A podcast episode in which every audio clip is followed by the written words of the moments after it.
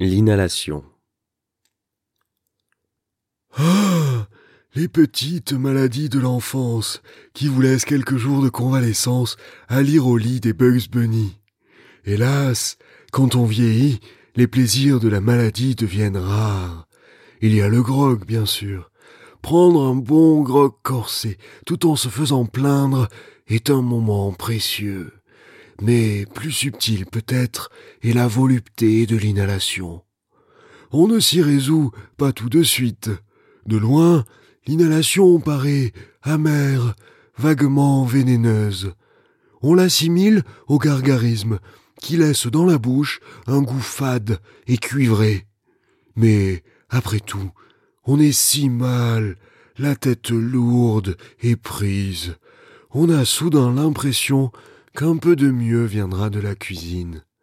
Oui, près du fourneau, de l'évier, du réfrigérateur, une espèce de, de simplicité fonctionnelle peut vous soulager.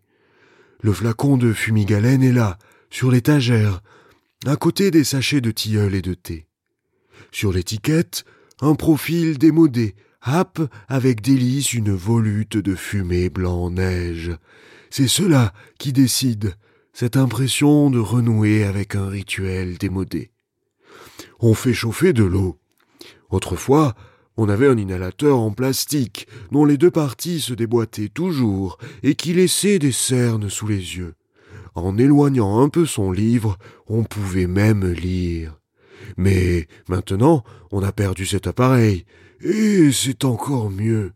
Il suffit de verser l'eau bouillante dans un bol, d'y ajouter une cuillère de ce liquide doré, translucide, qui aussitôt versé diffuse un nuage verdâtre, pois cassé.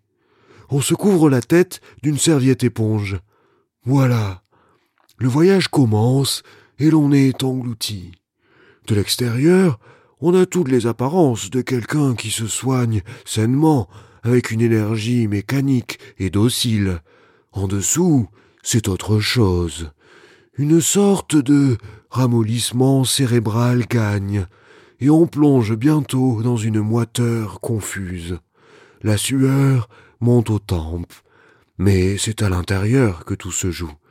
Une respiration régulière, profonde, apparemment vouée à la libération méthodique des sinus initie au pouvoir du fumigalène pervers. Parfaitement immobile, on erre délicieusement avec des gestes d'une ampleur amphibienne dans la jungle pâle du poisson vert tendre.